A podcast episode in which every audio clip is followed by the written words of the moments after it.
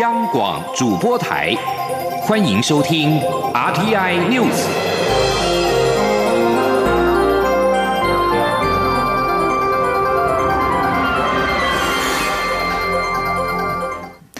各位好，我是张淑华，欢迎收听这节央广主播台提供给您的 RTI News。英国经济学人所属机构经济学人资讯社公布二零二零年民主指数，台湾在一百六十七个受评比国家地区排名第十一，高居东亚之首，北韩则是敬陪末座。这份报告以亚洲民主灯塔来赞誉台湾，指台湾从二零一九年的第三十一名大幅跃升到第十一名，反映出近年政治与法律积极面的发展得以巩固，政党的财务透明或改善，立法改革也有助司法独立，免受。政治干预指数将民主程度分为完全民主、瑕疵民主、混合政体、威权政体。台湾八点九四分高居第十一名，是东亚之首。报告指出，中国、新加坡、南韩等各国为了防疫，实施严格的封城、接触式追踪与公民监控，使得亚洲有超过一半的国家地区整体分数下滑。不过，日韩是二零一四年以来重登完全民主，台湾则是首度晋升完全民主。亚洲下滑最多的国家是缅甸和香港，分别因为大规模打压选民及异议人士。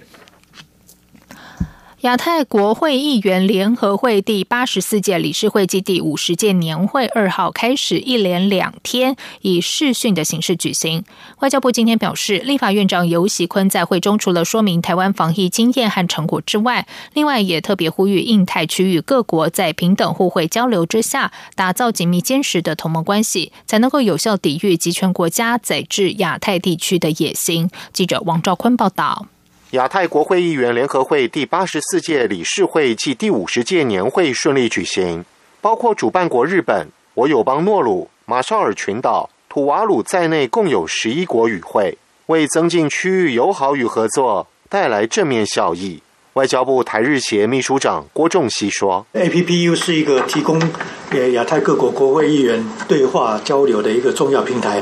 对彼此交呃促进这个彼此了解跟合作呢。”呃，发挥了积极的功能，这个是非常值得肯定的。本届亚太国会议员联合会年会主题是新冠肺炎防疫及社经活动再生。上届年会主席立法院长游锡坤致辞表示，过去一年来，台湾国内上下一心，团结抗疫，同时与国际友邦携手合作，传达台湾能帮忙善意。上届理事会主席国民党立委温玉霞。以及民进党立委范云、民众党立委高鸿安、时代力量立委王婉玉代表我国与会，向各国分享台湾防疫经验与成果，并展现我国参与国际防疫合作的决心。其中，高鸿安代表我国欲请各国支持台湾以观察员身份参与世卫组织。日本代表团对此重申其立场：处理全球医卫议题上，确实不应造成包括台湾在内的地理真空。中央广播电台记者王兆坤台北采访报道。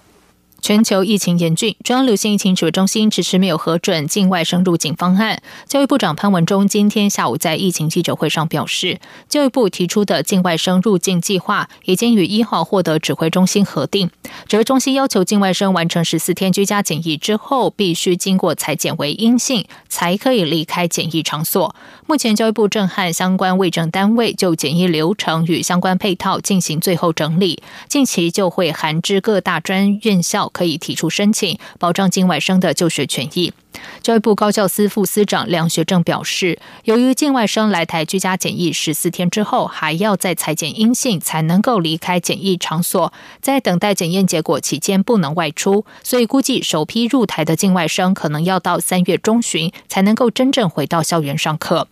疫情指挥中心去年底宣布，从今年元旦起禁止无居留证外籍人士入境。教育部也同步暂缓受理境外生入境申请。一百零九学年度第二学期，大约有四千多名的境外生受到影响。教育部长潘文忠今天下午在中央流行疫情指挥中心的记者会上宣布，为了确保开学前校园环境卫生安全、完备防疫作业和环境清洁消毒，高中以下学校第二学期开学日延后四天到二月二十二号开学。照顾十二岁以下学童的家长可以于十八号到二十一号请防疫照顾假。记者刘品希报道。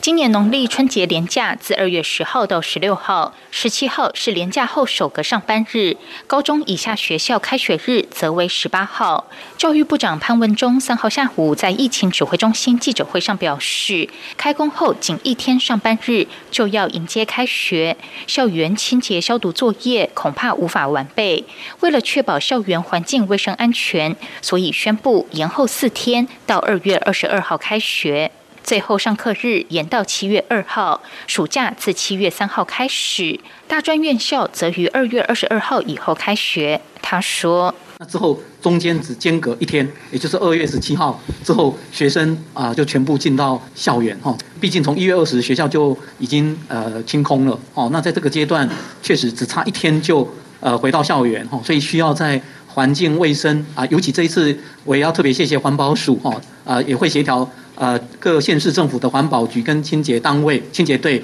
来共同协助高中以下的学校，呃，在学生开学前全面的做。消毒哦，这样这个呃作业都是希望学生全面返校后是在一个这样的呃环境里面啊，我想家长会更安心。潘文忠指出，公立幼儿园原则上比照国民小学延后到二月二十二号开学，至于私立幼儿园、非营利幼儿园、课照中心、补习班等，因为寒假期间仍照常运作，相关环境清消并没有空窗期，所以仍然正常运作，但是必须加强防疫措施。潘文忠表示，高中以下学校延后开学的期间，也就是二月十八号到二十一号，家长其中一人如果有照顾十二岁以下学童的需要，可以申请防疫照顾假。根据劳动部的规定，雇主应予准假，不得扣发全勤奖金。人事行政总处也规定，各机关不得拒绝，不可影响考绩，期间不予执行。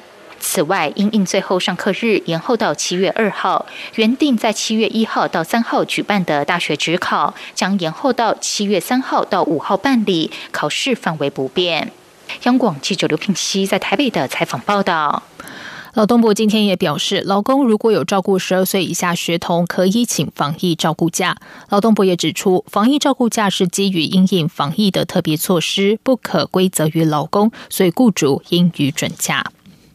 接下来关心的是，文策院今天宣布，将携手国内十四家影视产制业者，启动百部影视台流造浪计划，协助台湾影视产质量能提升，透过打团队战，加速打造台流国家品牌。记者郑祥云、江昭伦的报道。为扩大台湾影视产质量能，进军国际市场，文策院三号召开记者会，包括汉草影视、有松娱乐、大幕影艺、公视、静文学、云文汇等台湾十多家影视产制公司与动画特效协会代表都踊跃出席，共同宣誓成为文策院正式合作伙伴，一起参与文策院的内容开发专案计划、剧本开发基金以及国际合作投资专案计划。最后一桶金投资方案。文策院董事长丁小军表示，台湾影视内容产业过去面临产量不足、国内外投资信心不足、国际市占率低、国际品牌识别度低等产业痛点。文策院成立之后，努力找出解决方案。很高兴看到国内影视业者一起参与文策院的测监系统，联手宣示上百个开发案即将启动。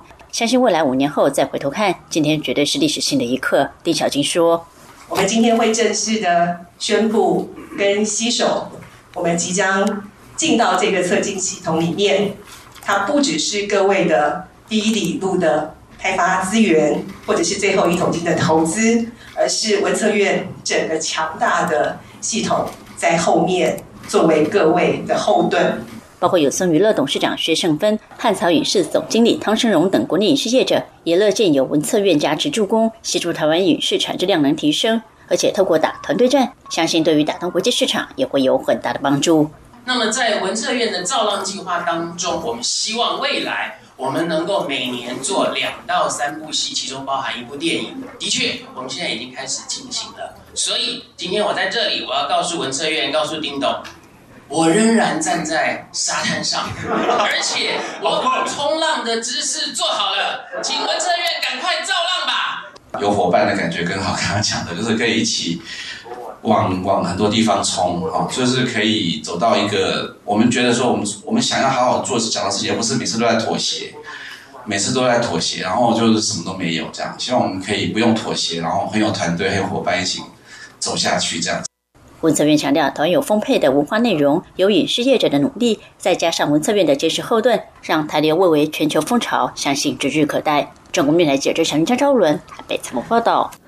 前科技部长陈良基今天赴欧洲商会和理事长张汉书、YouTube 创办人陈世俊对谈。陈良基指出，台湾的科技业已经掌握全球主要的供应链，而且居于未来数位化的关键地位。不过，因为本身市场小，对自己没有信心。他认为应该将资通讯实力和创新创业生态系结合起来，包括要吸引具国际市场经验的创业家、敢冒险的国际资金，才能够继续壮大台湾产业实力。保持领先。记者谢嘉欣报道。欧洲商会理事长张汉书三号邀来前科技部长陈良基、YouTube 创办人陈世俊，就台湾的数位时代展开讨论。陈世俊指出，相较于美国、新加坡及以色列等国，台湾要募集资金、找投资人，并没有那么容易。这使得落脚台湾的新创公司将遇到更多的挑战与困难。陈良基则说，因为台湾市场小，供应链的价值经常要仰赖国际客户才能彰显，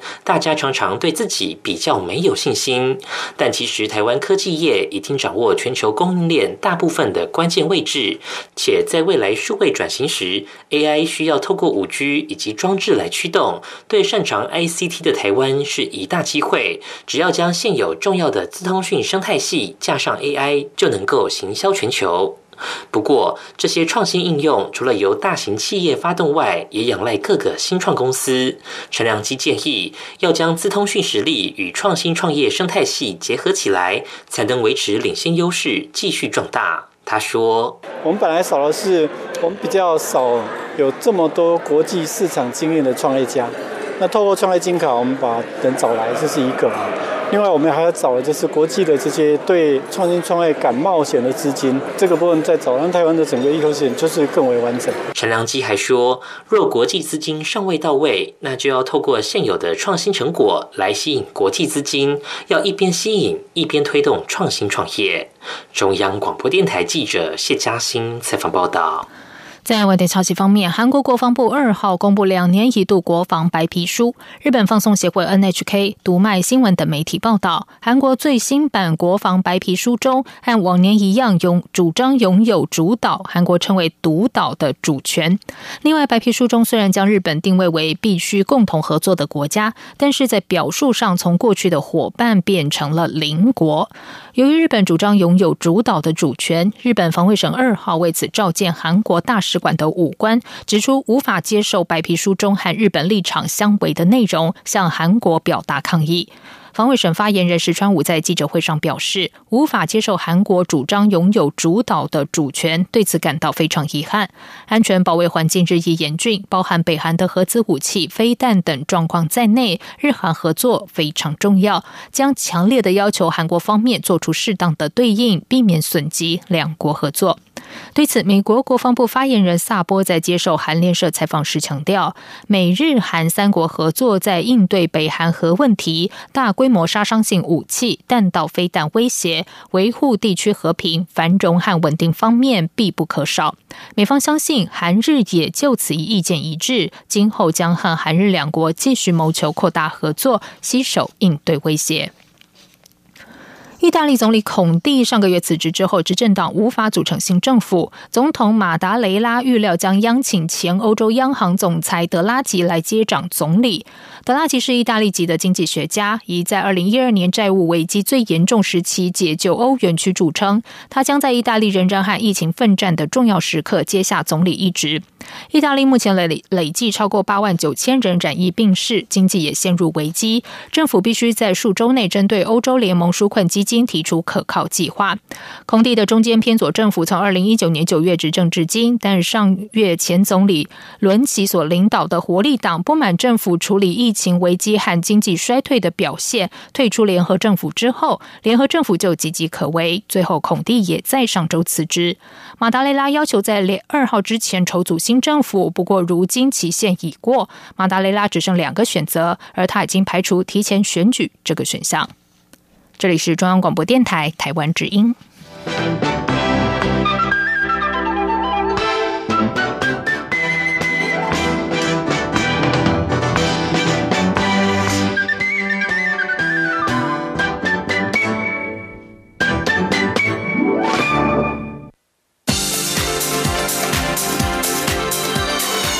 这里是中央广播电台台湾之音。欢迎继续收听新闻。时间是十九点十五分，欢迎继续收听新闻。台湾防疫有成，经济表现亮眼。兼任民进党主席的蔡英文总统今天在中常会上表示，他二十年前担任陆委会主委时，看到台商移出；现在二十年后他是总统，看到人才资金回来，这是百年难得一见的机遇。希望台湾善用机遇，让成长动能维持下去，打造更多像台积电一样的护国神山。记者刘玉秋报道。民进党中常会三号邀请台山投资总经理翁家胜与史丹福大学医疗预防及成果政策研究中心主任王志宏，以台湾下一个戏骨为题进行专案报告。民进党发言人严若芳转述兼任党主席的蔡英文总统听取报告后的才是指出，台湾的经济表现跟防疫表现，确实是让全世界对台湾有一个重新的评价，对台湾的未来发展信心强度也增强很多，使得台湾变。变成吸收人才资本的好地方。总统在会中也回忆起自己记得二十年前担任陆委会主委时，看到的是台商外移，与二十年后的今天截然不同。他希望台湾要把握这个难得的机遇，打造更多的护国神山。严若芳转述说：“但是二十年以后，我现在是总统，看到的是人才资金投资的回来。我也必须说，这确实是一个百年难得的一件的机。”机遇，也希望能够善用这样的机遇，让台湾在未来的数十年甚至百年成长的动能都能够一直维持下去。我们希望现在处于中小型甚至中大型的公司，能够结合创新科技，打造出更像台积电一样的护国神山。总统也指出，政府与产业在过去几年共同的努力下，亚洲戏骨计划已经开始看到部分的成绩，互联网产值已。经成为新的兆元产业，未来几年确实很关键。政府有六大核心战略产业，这是发展的战略意义所在。总统强调，人才是台湾发展最重要的资产。近来看到许多旅居海外的台湾人才纷纷回流，这是一股很强大的产业创新能量。他希望大家继续努力，创造更优质的环境，让国际人才聚集在台湾，打造台湾成为下一个世代的戏骨。这是我们这一代人的共同责任。中央广播电台记者刘秋采访报道。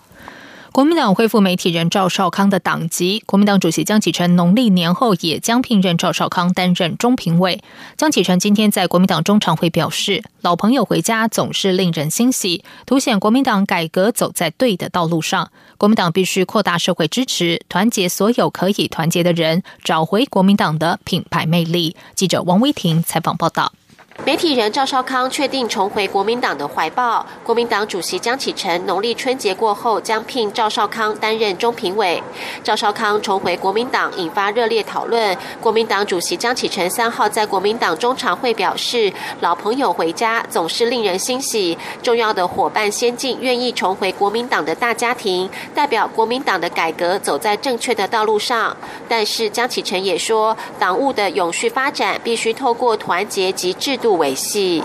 我们必须敞开双臂，欢迎所有认同中华民国宪政制度、认同本党的伙伴。我们必须扩大国民党的社会支持，不但要团结所有可以团结的人，更要团结在制度之下，才能够让国民党永续经营，擦亮国民党的招牌，重新找回国民党的品牌魅力。高雄市议员黄杰罢免案六号投票，江启臣表示，同样是民意的展现。国民党尊重各项罢免提案，也呼吁民进党拿出执政党应有的高度，停止抹黑罢免案，正面看待人民行使公民权。国民党期望，不论赞成或是反对罢免案，都应该站出来投票，确保罢免结果符合实际的民意。江启臣呼吁，所有的党派、不同立场的民众都应该尊重六号的罢免结果。尊重凤山选区的人民意志，不论罢免结果如何，罢免案的行使从成案到投票的过程，已经给予被罢免者最严厉的提醒，也是民主制度成熟的展现。中央广播电台记者王维婷采访报道。对于赵少康质疑是否回复党籍满一年才能够选党主席，国民党文传会主委王玉敏今天表示，党主席选举候选人必须具备选举人资格的规定，从前党主席吴伯雄时代就开始，只是到了前党主席吴敦义时代，为了避免人头党员，才把入党满四个月改为满一年。赵少康今天受访时，则是拿出国民党主席选举办法，表示自己并没有破坏规定。他并表示，自己只是要争一个理，即使具备资格，也未必参选。他还是可以为蓝军做许多事。台湾需要一个强而有力的在野党。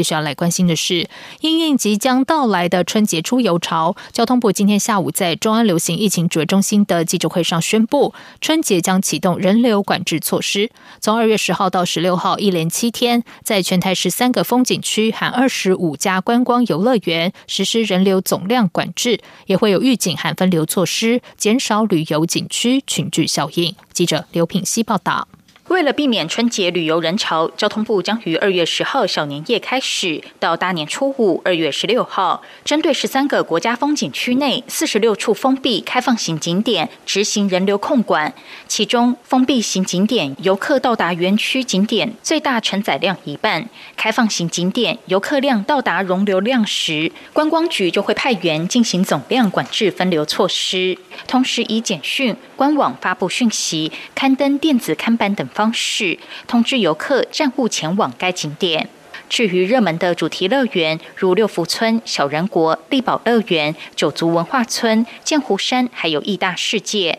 在连假期间将实施总量管制。各游乐园的防疫安全承载量以园区面积跟一点五公尺社交距离计算。约为该园区游客最大承载量的一半。如力宝乐园的防疫安全承载量大约是三万七千五百人，六福村、九族文化村、剑湖山世界大约都是一万五千人，义大世界则约七千五百人。交通部表示，民众可以多加利用一九六八 App 掌握各景点人潮。指挥中心副指挥官陈宗彦则表示，高速公路、重要道路跟风景区附近也都有 CMS 道路看板，会揭露各景点的人潮数量，民众可以多加注意。他说：“就是每个风景区的景点，啊，大家注意一下那个啊，高速公路跟重要的道路，或是在风景区景点前面。”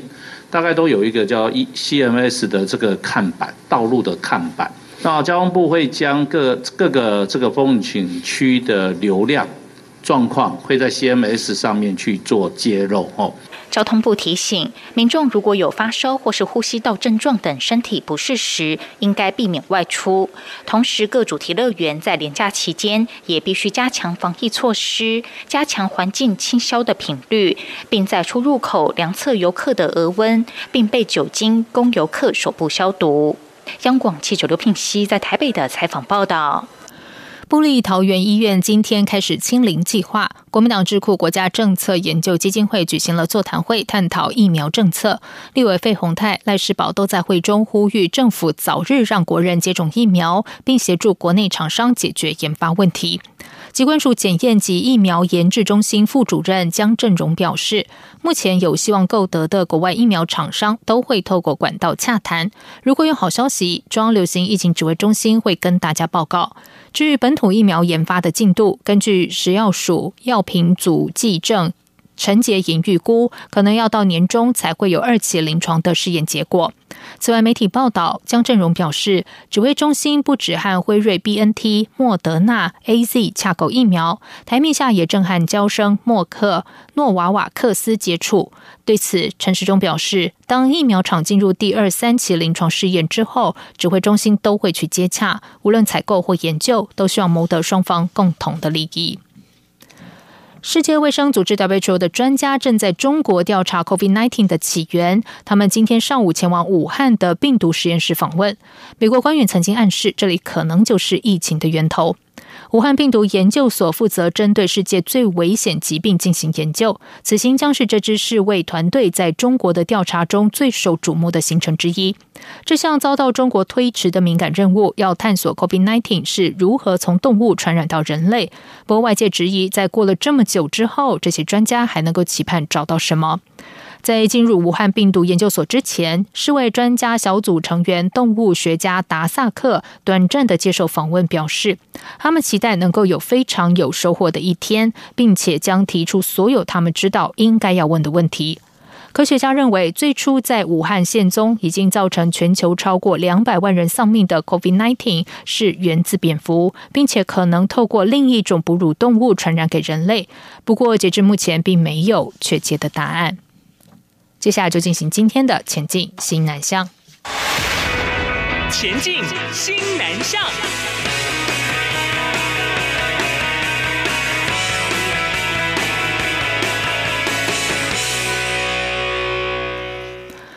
原本在台湾大学任教的严家玉，本周正式接任台湾科技大学的校长，成为台科大第一位非校内教授遴选成功的校长。严家玉表示，台科大的印尼生还蛮多的。未来将会继续推展泰国还有越南，鼓励更多的东南亚学子到台科大来就读，同时也将会透过巴拉圭共同成立的台巴科技大学来开展台科大在南美洲的声望。记者陈国伟报道。台湾科技大学新任校长严家玉是美国加利福尼亚大学伯克莱分校机械工程博士，研究专长为精密系统的机电整合技术，专精于纳米操控、嵌入式系统、精密伺服等。他曾任台湾大学智能机械研究中心主任、工学院院长以及机械工程学系主任等职，曾获得科技部杰出研究奖。现在也担任中华民国自动控制学会理事长。严家玉表示，台科大的外籍生众。多在东南亚部分，主要是印尼及马来西亚，将来会在推展泰国和越南。另外，台科大也协助巴拉圭培育工程及技职人才。几年前已成立台巴科技大学，将来也会持续发展。在巴拉圭，我们有帮忙建立一个台巴科大。那将来我们南美洲那边的工作也会开展。那我们已经在呃印尼、马来西亚都已经有很好的成绩。那那边我们现在几乎已经是在那边的学生，他们觉得呃在台湾的第一志愿。院的学校，那我们将来是希望南美洲我们也会呃有这样的成绩。严家玉也指出，台湾科技大学是国内科技大学的龙头，毕业生一直受到国内企业的重视和欢迎。由于他和企业界的关系良好，相信将来学校和企业的关系会更紧密。所以，除了一般的产学合作之外，他也将带领校内教授尝试去引领企业的研发，让相关研究引导企业，并借此将学生的研究能量带上来，让学生将来不只是操作且熟悉相关设备，还能改善这些设备。回复以往众人对继职教育的期望。中央广播电台记者陈国伟台北采访报道。COVID-19 疫情近期在全球卷土重来，会展也受到了影响。原地在三月举行的工具机实体展也延期了。茂协今天表示，在疫情的影响之下，有许多业者仍然无法出国拓销。为了帮助业者抢攻海外商机，将会锁定越南、印尼。三月三十号将办理纺织机械线上拓销团，将会有三大重点，包括办理视讯采购、媒合洽谈，协助建立线上展团专门网页来创造商机，以及协助厂商冲刺出口，提供新台币约一万元的 Google 广告曝光。冒协进一步说明，会锁定越南和印尼两个国家，是因为纺织成衣是越南、印尼第一大外销出口加工业。二零一九年，越南纺织品出口达到三百九十亿美元，而印尼则是有一百三十八亿美元。越南和印尼也分别是台湾出口纺织机械的第二大，还有第五大的市场。不仅如此，两国在东南亚国家当中，纺织供应链的发展也是最健全的。而随着纺织供应链转移到东南亚，欧美部分品牌大厂在东南亚采购比例也有增加。当两国的纺织工厂产能扩充，预期台湾纺织及成衣机械的出口值也会跟着成长。以上新闻由张旭华编辑播报，这里是中央广播电台台湾之音。